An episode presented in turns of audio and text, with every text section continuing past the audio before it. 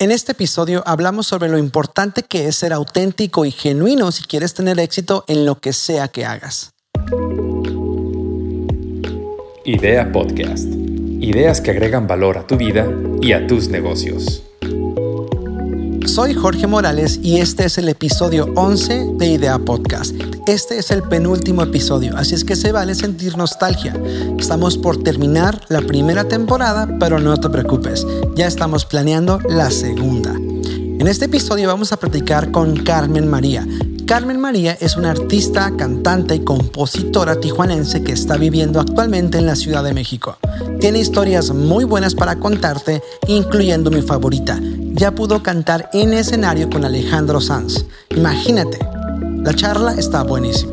Antes de entrar a la plática, queremos decirte esto. Idea Podcast y todos sus episodios completos están donde sea que tú escuches su podcast. Nada más nos buscas como Hub M2 y nos encuentras. También como Hub M2 encuentras nuestras redes sociales y todo lo que hacemos en línea, incluyendo mi favorita, Instagram. Y si quieres conocer nuestra empresa, nuestros proyectos comerciales, nuestro equipo y hasta considerar colaborar con nosotros, puedes encontrarnos en hubm2.com. Muy bien, ya estamos listos para entrar al episodio. Bienvenido a Idea Podcast.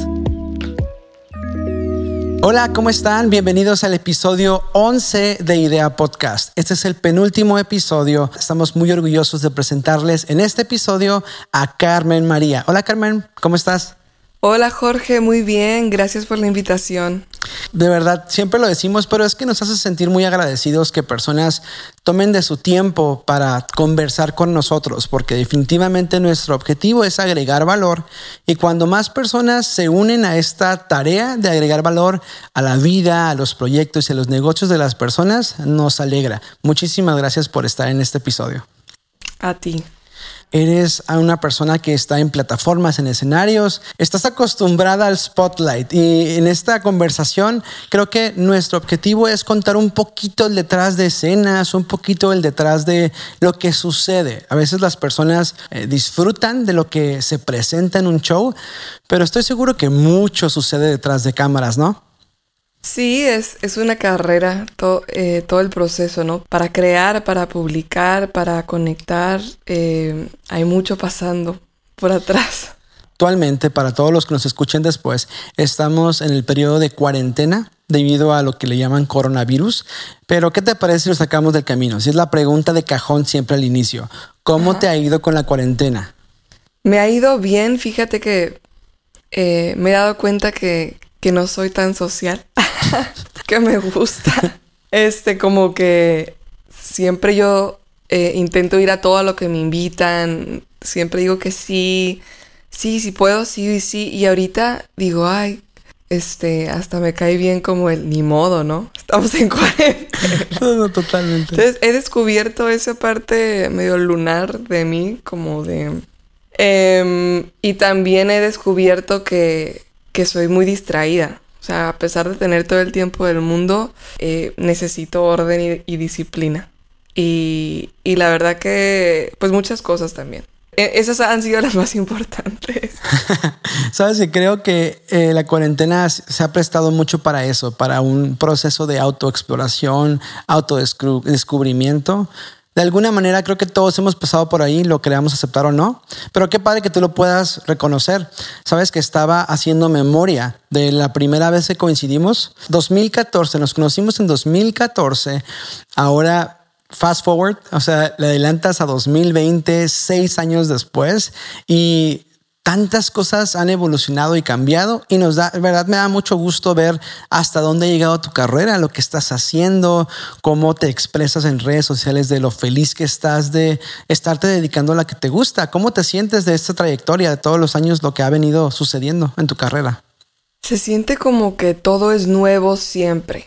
Es, es una carrera que exige reinventarse, exige abrir, ¿no? Un poco... Eh, escuchar lo que está pasando, decir la verdad. Entonces veo lo que hice hace seis años y digo, wow, he hecho muchas cosas, como que, pero no lo siento, ¿sabes? No siento ese peso de, ya llevo más de siete años cantando, como que no siento es ni arrepentimiento, ni como que digo, wow, y lo que falta, ¿no? Todavía lo que falta y, y lo que me motiva y he sido muy feliz como que me entregué a la carrera como literalmente como un padre al sacerdocio, así como... Wow. Y este, y, y creo que esa, esa decisión fue buena, el decir, pase lo que pase, amo esto, no me voy a frustrar, siempre hay algo que mejorar, siempre hay algo que estudiar, siempre hay cómo crecer y más en esta carrera. Entonces, pues sí. Quiero describir quién es Carmen María para las personas que aún no han tenido el gusto de conocerte. Carmen María es una cantante y compositora originaria de Tijuana, México, que ha encontrado una manera de expresar y compartir sus recuerdos y sentimientos a través de sus canciones, las cuales nos invitan a un viaje a través de nuestras propias experiencias y anhelos. Siendo una artista binacional, creciendo y desarrollándose en la frontera entre México y Estados Unidos, ha enriquecido su gusto por diferentes géneros y culturas que se ven reflejadas en su estilo musical. Carmen María denomina su estilo como pop bohemio, explorando melodías, mezclando pop latino, folk, rock y balada romántica, Busca posicionarse como una cantautora latina en el mercado musical en español, colaborando con otros artistas y seguir descubriendo nuevos sonidos y ritmos que muestren su crecimiento artístico. Has tenido el gusto de cantar con Alejandro Sanz, con Franco Davita, eh, abriste conciertos para Julieta Venegas, Yuridia, Ana Victoria, Emanuel, Alex Sintek y la lista continúa. ¿Qué te parece si nos vamos al principio? ¿Qué te parece si antes de hablar de Toloache, tu álbum, antes de hablar de todos los sencillos tan exitosos que has tenido, antes de hablar de tu último sencillo, nos vamos hasta el principio? Platícanos un poquito de cómo se dio tu primer contacto con la música. Mi primer contacto con la música fue por mis papás. Mi papá toca la guitarra, compone canciones. Mi mamá canta, tiene una voz muy, muy original. Eh, y, y por ellos, por vivir con ellos, creo que desde bebita, ¿no? Mi papá me, me escribió algunas canciones cuando nací. De hecho, hay una canción que dice, ¿no? Camilla, la poesía se esconde entre tu voz. Camilla, mi amor al verte te hace una ovación. Lo hermosa que te ves. En una canción así hermosísima que Ajá. ya luego entendí más grande. Y dije, wow, como que en varias canciones que me hizo mi papá de bebita, dice como que yo canto. Como que él declara que yo canto porque dice muchas cosas de tu voz, no sé qué. Entonces escucho esa canción y creo que fue como un decreto de parte de mi papá que yo me fuera a dedicar a esto, ¿no? Él inconscientemente lo, lo cantó. Qué increíble. Entonces, desde que estabas pequeña, desde que eras una bebé, esa parte corría por, por tus venas. ¿Y Parece que sí. ¿Dirías que tu familia fueron tus primeros mentores, tu primera inspiración? Sí, definitivamente. Mi familia y específicamente las canciones de mi padre, Sergio Arturo. eh, yo me acuerdo que empecé a escuchar sus letras y entenderles y yo decía, yo necesito grabar estas canciones. Entonces, de eso se trata Toloache, ¿no? Esa búsqueda de mi identidad junto con querer publicar las canciones de él. Pero definitivamente mi, mi papá fue una, una gran, si no es que todo, eh, pues esta invitación al mundo de la música. ¿Recuerdas más o menos en qué momento de tu vida empezaste ya a practicar tus primeros pasos en la música? Sabes que yo no empecé tarde a tocar guitarra. Tenía como 18, 19. Y la verdad lo hice por, por esta misma eh, necesidad de poder independizarme de tener un, guitarrista, de estarle pidiendo favores a amigos, de estar pidiéndole a mi papá que ya luego, ay, cuando él quería, cuando no, y cuando me sentía muy frustrada en ese sentido, dije, voy a aprender guitarra. Y aprendí, me, me clavé y aprendí y ahorita pues es algo que, que disfruto, ya es, es mi herramienta. Cantaba y siempre he escrito canciones sin instrumentos. Soy mucho de, de la melodía. Si a mí me gusta una melodía y se me queda grabada y la puedo tararear una semana después, siento que siempre es una buena señal de que hay algo ahí que emocionalmente conecta y recuerdo. La verdad que me- se me hace muy padre siempre escuchar cómo se da este proceso de crecimiento de cada, de cada músico, de cada artista. me da mucha curiosidad saber en qué momento o qué sucede para que tú decidas hacer de algo que hacías en casa casual o lo mejor que cantabas. ¿En qué momento decides hacer de la música tu carrera? Lo que pasó fue que me gané un concurso de Volaris, de un año de vuelos gratis, escribiéndoles un jingle de... Era un concurso de un Volaris, tenía que decir la palabra Volaris y tarifas bajas, el jingle. y gané junto con otras 20 personas, un año de vuelos gratis, ilimitados. Entonces yo en ese momento estaba estudiando en Mesa College, eh, honors, así, moría por irme a UCLA porque quería estar cerca de la onda musical, o sea, como que todo mi propósito era estudiar comunicación en UCLA para luego adentrarme dentro de la música. Me daba mucho miedo tomar ese camino corto, ¿no? De nada más estudiar música. Y lo que pasó fue que gano ese concurso me salgo de la escuela un año porque cómo desaprovechar un año de vuelos gratis. sí, ¿verdad? Sí, es como y este y todo ese año fue un año de, o sea, hacer música con amigos y conocí muchas personas haciendo música y sentía esta conexión inmediata, algo que nunca había sentido en mis círculos sociales de la escuela. Era como otra dinámica y yo sabía que yo pertenecía ahí, como que ese era mi mundo me di cuenta de eso, luego mis papás como que no, la música es un ambiente muy peligroso, es un ambiente muy pesado, como que ellos traen también esta idea de la industria de sus tiempos, ¿no? Supongo que las drogas, todo esto, el rock and roll o no sé. y, y, ya luego un tío, eh, que es hijo de, de Plácido Domingo, que es muy amigo de la familia, me dijo, oye, deberías de irte a Berkeley, deberías de estudiar música. Y yo le dije a mis papás de que, ay, dice mi tío Pepe que debería estudiar música. Y mi papá, como que mi papá lo quiere mucho a él y lo admira. Ay, pues sí, porque yo de que, ¿qué? O sea, ¿cómo? me sacudió y me dijo, dedícate a esto. Total, si te va mal, estudias otra cosa. Pero dije, dije, no me está yendo mal porque cada vez que hago algo hay una respuesta positiva. Eso mm. quiere decir que lo que hago sí tiene intención, que la gente sí está sintiendo lo que yo siento entonces probablemente esta es mi manera, ¿no? De transmitir y de hacer un, cambio para bien. Entonces ya ahí fue, dije, me voy a dedicar a esto. wow. Cuando contamos nuestra historia de vida, como que todos podría, podemos identificar, y lo hemos visto a lo largo de esta primera temporada, cuando las personas platican su historia, siempre hay ese alguien, esa referencia, esa persona que se encargó de darnos el empujoncito, de, se encargó de darnos como esa, ese extra boost que necesitábamos para, echar a andar nuestras ideas y, o echar a andar nuestra pasión. Qué padre que puedas identificar a la persona que en tu caso lo hizo para, para lanzarte a lo que, lo que ahora sería tu carrera. Cuando hago memoria de los años y las personas que yo he visto aparecer en la escena musical en Tijuana y demás, creo que de las personas que yo he visto más constantes y más presentes, eres tú.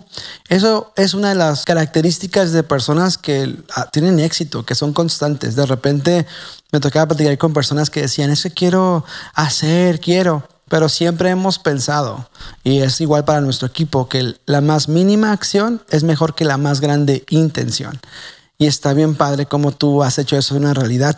Entonces te dedicas a la música, decides, por aquí le voy a dar.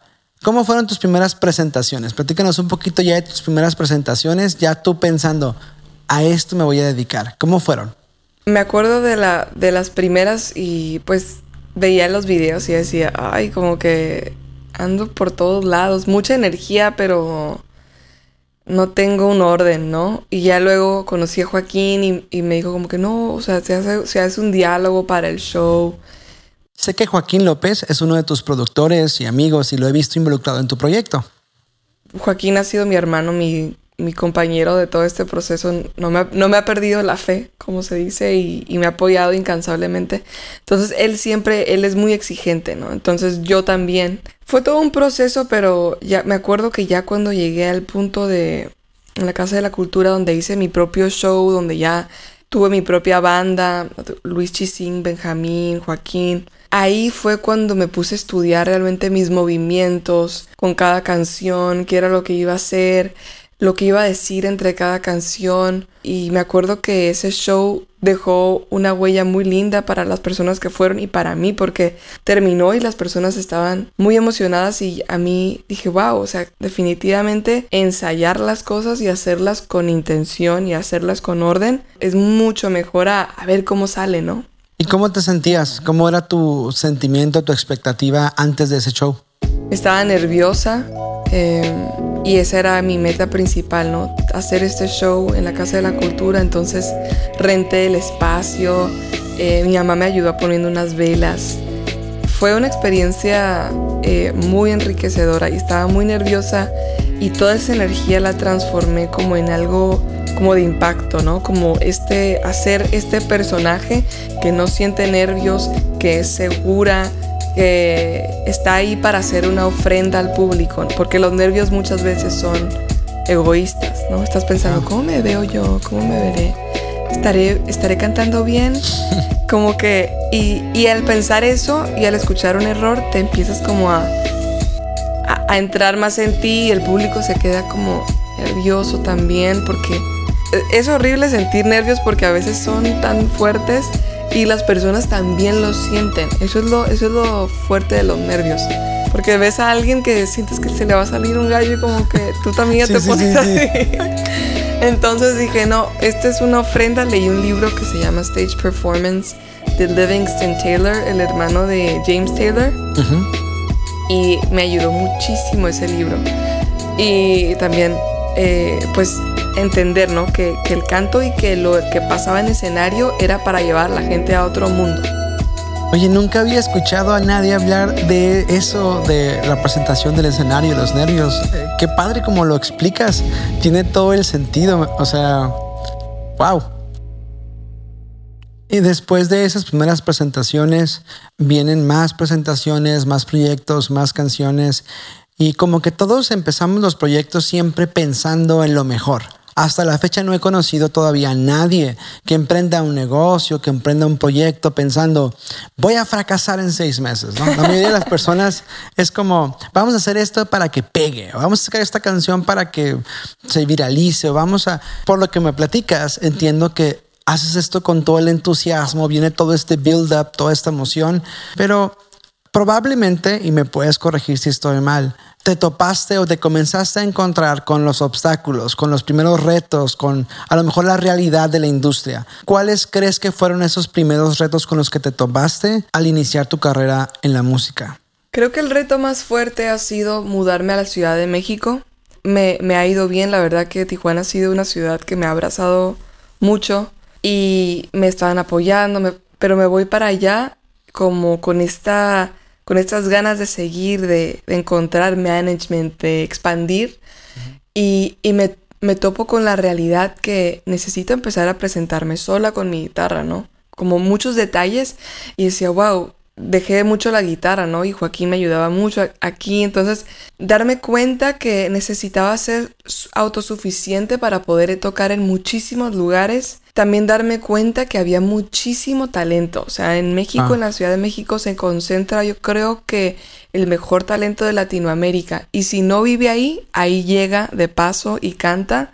Hay muchísimo público, pero también hay muchísimo talento de todos tipos ahí me topé con pared en el sentido de, wow, eh, necesito definirme, ¿no? ¿Qué es lo que busco? Porque admiro a muchísima gente súper poeta, pero seré yo, yo crecí en Estados Unidos y en Tijuana. Yo no traigo la misma raíz latinoamericana que pueda traer alguien que nació en Guanajuato, ¿sabes? Sí, sí, sí. Entonces, eso fue lo más fuerte, como dejar a un lado mi admiración por tanto talento y decir, a ver quién soy yo, ¿no? Y sigo en esa búsqueda de, mi propia voz, sigo en, esa búsqueda de qué quiero decir más allá de lo romántico de la vida y así. Entonces, este, ese fue el reto más grande, como toparme con esa realidad.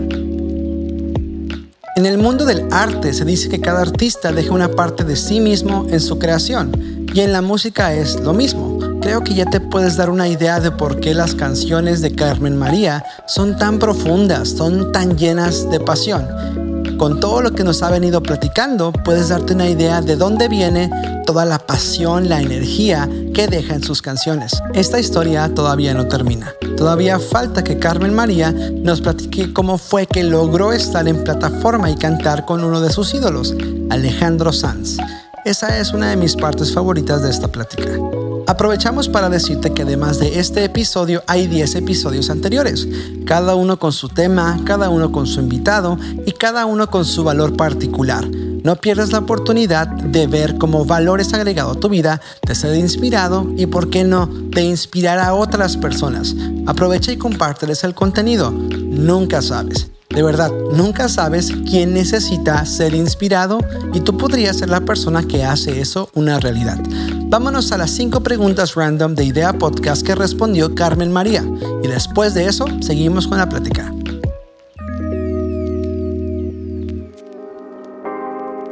Hola, soy Carmen María y estas son mis 5 preguntas random de Idea Podcast.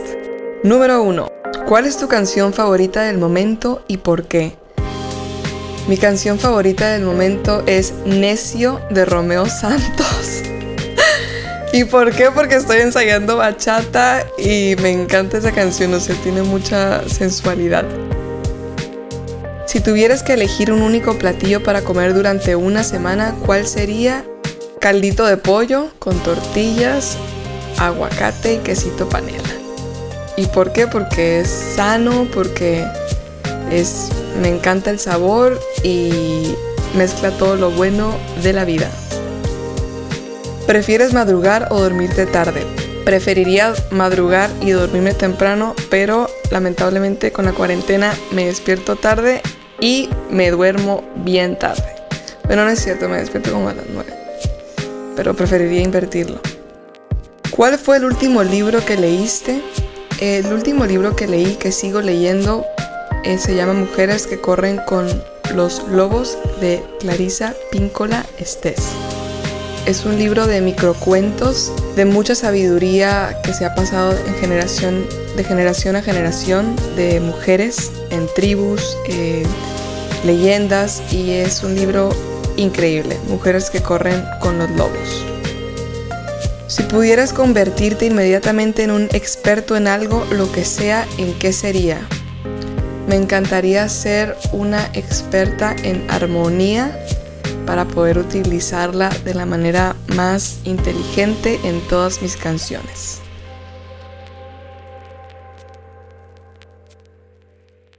¿Qué crees que estás haciendo en estos momentos? ¿O a qué idea te abrazas para intentar superar esto que te estás encontrando como reto en la Ciudad de México?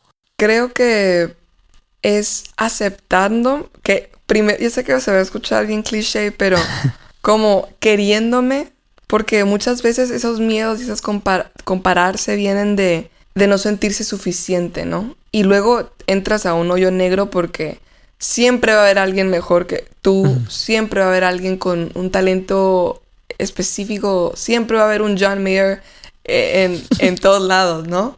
Creo que es abrazar como mi esencia en el sentido de a mí qué es lo que me hace vibrar. Es ir reconociendo, ¿no? Qué es lo que a mí me encanta y a la vez leer mucho, a la vez escuchar música que antes no escuchaba, abrir eh, el panorama para componer de otra manera, que si las décimas espinelas, que si este, los versos, los sonetos, o sea, todo ese tipo de cosas y hablar y hablar constantemente con personas que son mucho mejores que yo en el área de composición. Tengo amigos que admiro muchísimo en ese sentido y trato de siempre estar en contacto, ¿no? Porque me ayudan a, a ver la canción desde otro punto. Todos en algún momento de nuestra carrera es probable que encontremos como un milestone o como una, un primer éxito que pareciera que nos catapulta para el, siguiente nivel o la siguiente etapa de nuestro proyecto o nuestra carrera o nuestra vida. Pero si tuvieras que identificar un milestone o un gran éxito en tu vida, en tu carrera, ¿cuál dirías que fue? Sí, definitivamente fue eh, cantar con Alejandro Sanz. Eso fue algo muy especial. Fue como un destello del universo que me decía, continúa, ¿no? fue demasiado mágico y demasiado ordenado como pasó todo. Me invitan a cantar a una boda en Europa. Nunca había ido a Europa. Voy a Europa y mi tío Pepe, el mismo que me dijo estudia en Berkeley, su papá tenía un concierto en el Santiago Bernabéu y lo invitaban a Alejandro Sanz, a Pablo Alborán, Alejandro Fernández, todos los artistas. Y total, coinciden las fechas muy cercanas de la boda donde iba a cantar y este concierto. Entonces le hablo a Pepe y le digo, tío, pues voy a ir a Europa porque me invitaron a cantar. Eh, ¿Puedo pasar a Madrid antes y puedo ir al concierto de Plácido? Claro, claro, sí, estás por acá. Lindísimo. Entonces llego a Madrid antes de ir a la boda que era en Gales. Me dice, oye, ¿no quieren venir al soundcheck? Y yo, iba con mi hermana Paloma. Y yo, sí, vamos al soundcheck. Eh, me encuentro a Alejandro, yo me quería morir. Súper fan, aparte él súper casual caminando por el estadio con su equipo de cuatro personas. Y yo así como, Dios mío, o sea, qué, o sea, qué, como que el artista que más admiro, ¿no? La foto, la, la, la, y luego mi hermana, eh, total, le digo, este, sería un sueño para mí componer algún día contigo, hice un cover de tu canción, le, así le dije algo muy corto en Berkeley, veía tu póster y yo decía, ese es mi artista, este, te quiero mandar el cover, claro que sí, anoto los detalles de, de Sara, su asistente, Total, regreso a Tijuana y el celular donde habíamos apuntado esta información de mi hermana Paloma no prende. Ay, no Y Joaquín así, ¿cómo? Esas cosas se apuntan dos veces, ¿cómo que no? Ay, ay, ay. Y en eso, pues ya lanzo el cover, eh, empieza a tener súper buena respuesta en redes. Veo los pósters de Alejandro en, en la ciudad y dice Joaquín, no, no, no, o sea, tienes que cantar con él ahorita que venga, ¿no? publico la foto que tenía de ese día y le pido a todo el mundo que la comparta. La comparten y le llega a él, me invita a cantar y yo en el soundcheck le digo, no puedo creer que te vi hace dos meses en Madrid. No lo puedo creer que estoy aquí. Y él me decía, yo tampoco. y este, y de ahí pues eh, conviví convivimos muchísimo antes de salir a cantar y fue una, así una bohemia, eh, le canté canciones de mi disco y, y fui, sí fue una experiencia mágica. Y con Alejandro hablé mucho tiempo después, ya ahorita ya creo que cambió de celular. Tengo fe de que me lo voy a reencontrar estando en una, este, en una, en un lugar más claro en mi carrera. Nosotros estuvimos en ese concierto. Uh, un amigo nos invitó, estuvimos ahí en, en, un buen lugar y disfrutamos el performance. Estuvo padrísimo. La verdad nos encantó tu presentación. Nos encantó cuando colaboraron, cuando cantaron en plataforma. Wow, estuvo padrísimo. Muchas felicidades. Yo puedo pensar en tantas personas que todavía ven una experiencia como esa como un sueño, que esperan algún día poder vivir algo parecido. Pero imagínate, ve qué padre que tú pudiste vivir ese como uno de tus éxitos y todavía los que te esperan, de verdad. Muchas felicidades por eso. Muchas gracias, Jorge. Sí, fue, fue muy, muy mágico. Todavía me emocionó. Me desperté al siguiente día y dije, ¿qué? Como músico también nada más me puedo poner un poquito en tus zapatos y digo, no, qué increíble, está padrísimo. Qué ¿Cómo no me voy a seguir dedicando a eso luego de tanto incentivo, no? Por supuesto. No sé si dentro de tu experiencia ya en, en, lo que es el mundo de la música de la Ciudad de México hayas tenido alguna historia de esas padres que atesoras y que piensas, algún día voy a contarle esta historia a alguien porque le va a servir. Algo que nos puedas compartir de tu, tu aventura en la Ciudad de México. Creo que la más, la coincidencia más bonita que viví fue ir a un concierto de jazz. Eh, el, el bajista le dice al baterista, oye, escucha la música de Carmen María, tiene una voz bien padre y me echó porras. Le mando mi disco al baterista y me dice, oye, ¿no te interesaría audicionar para la banda de Jimena Sariñana? Están buscando coros y guitarra. Y yo, sí, o sea, yo ya necesitaba trabajar de alguna manera, y estaba así, sabía que no me iba a regresar, pero igual yo siento que esa fe también movió las piezas para que me pudiera quedar más tiempo en México. Y pues fui a audicionar a, a casa de Jimena y entré en, la banda y luego luego hice clic con todos. Viví un año de gira espectacular. Fuimos a España, fuimos a Argentina, a Perú, a Chile. Unas cosas así increíbles y pues también no confirmé que es mi sueño vivir vivir eso. Ya lo viví, o sea, cada vez que viajábamos decía, wow, este es mi sueño. O sea, cada vez, ¿no? Y agradezco mucho a Jimena que por esa oportunidad y es una, es una linda. Pero eso fue una coincidencia, sí, también muy, muy, muy, eh, no sé si pueden decir groserías, pero muy cabrona, sí. este, y pues esa, es eso. todavía sigo con ella y, y amo a la banda, es mi familia. Debe haber uno que otro consejo o palabras esas sabias que alguien te ha de haber compartido a lo largo de tu vida o de tu carrera. Creo que todos tenemos algunos consejos a los que siempre gravitamos cuando estamos atravesando algún obstáculo o algún reto. Para todos los que te están escuchando, para los artistas, para los emprendedores, para todas las personas que te están escuchando, si pudieras compartirles uno de estos consejos valiosos que te ha regalado la vida, ¿cuál sería? Creo que para la industria de hoy en día no es necesario que una persona que tenga todas las estrellas alineadas, creo que con el simple hecho de ser una persona sincera, con un mensaje claro y con entendiendo cómo conectar con tu público, eh, puedes vivir de la música, o sea, te puedes abrir camino. No va a ser fácil, pero siendo auténtico eh, es muy posible uno de los puntos que vengo identificando en toda la conversación. Has manejado mucho esta idea de ser auténtico, de ser tú mismo, de no tener todo averiguado. Eso es bien valioso. ¿Sabes la cantidad de personas que creen que tienes que tener todo averiguado para hacer las cosas? En el mundo de asesorías y de consultas, me ha tocado platicar con tantos artistas que me dicen, es que no he sacado mi primera canción porque no tengo 10 mil dólares para pagarle a la producción del Hollywood o cosas así. Pero la realidad es de que es más acerca de que compartas lo auténtico que tienes, no lo que quieres parecer. ¿Estás de acuerdo? Claro, y es un proceso y, entiendo a esas personas que son perfeccionistas y quieren sacar su primer single como si fuera de Lady Gaga, ¿no? Ándale, exactamente. Pero la verdad que, que, no, lo más importante creo que es tener una, una conexión sincera eh, y eso a veces viene de pura guitarra y voz hermanas dicen como que, ay, yo prefiero tus canciones acústicas. Y yo me clavo así, ¿no? Que la producción y la... Entonces, este, no tienes que tener todo averiguado, experimenta mucho. Obviamente siento que se evita mucha pérdida de tiempo cuando ya llegas con alguien que lleva haciendo eso muchos años.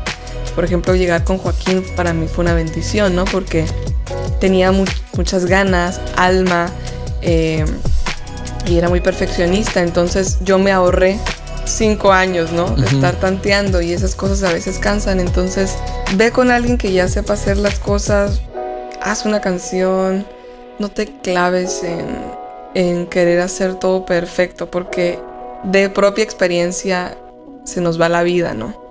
No recuerdo dónde escuché esta frase, pero hay una frase que dice, y vivió la vida esperando que algo extraordinario sucediera y lo único extraordinario que sucedió fue la vida.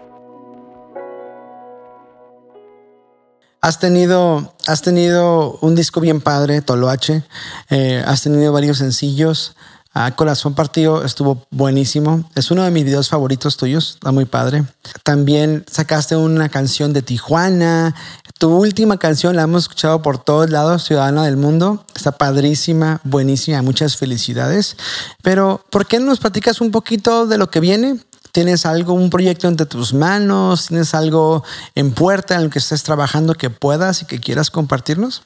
Claro, eh, pues este viernes que viene sale el cover de Gracias a la Vida. Yo creo que es, no voy a decir que es el último, pero de los últimos covers que hago y, y es una canción que me emociona y que realmente cuando la canto siento agradecimiento por estar viva. Violeta Parra es una genia de la canción y esa canción ya la quería cantar antes de morirme.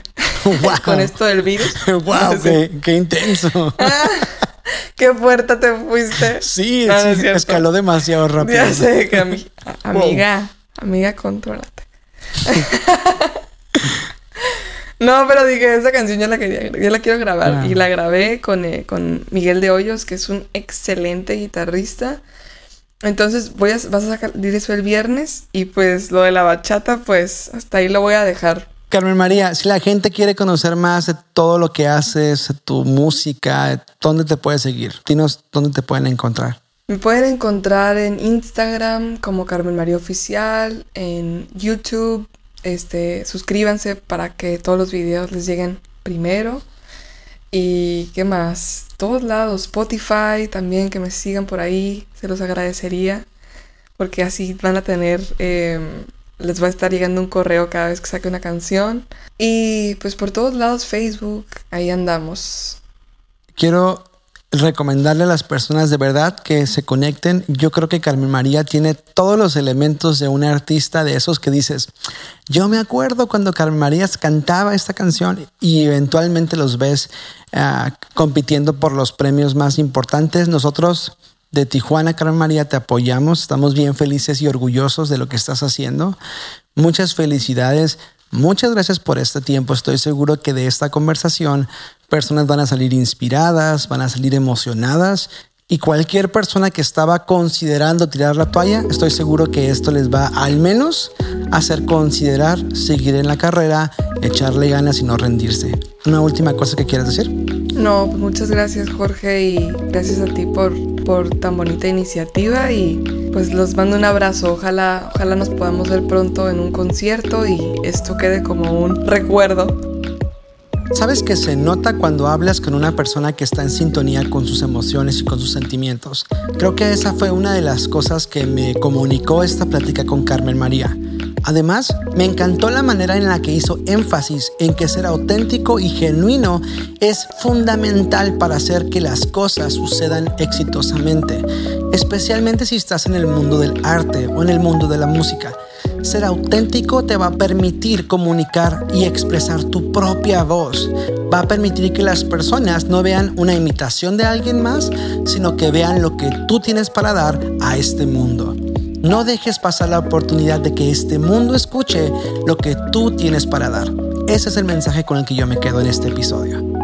Este es el cierre del penúltimo episodio de la primera temporada de Idea Podcast y queremos invitarte a que nos sigas en todos lados. Acuérdate que los episodios completos de Idea Podcast están donde sea que tú escuches tu podcast. Nos puedes encontrar si nos buscas como Hub M2. Con este mismo nombre, Hub M2, puedes encontrar nuestras redes sociales. Estamos por todos lados, incluyendo Instagram, Facebook y YouTube. Y si quieres conocer nuestra empresa, nuestros proyectos comerciales y todo lo que hacemos, puedes buscarnos como hubm2.com. Aprovecha, inspira a otros, ayúdanos a hacer crecer esta comunidad compartiendo nuestro contenido con tus amigos, con tu familia y por todos lados. Y si gustas y quieres hacerlo, puedes dejarnos un review positivo en Apple Podcast. Yo soy Jorge Morales y nos vemos en el próximo episodio, el último de Idea Podcast temporada 1.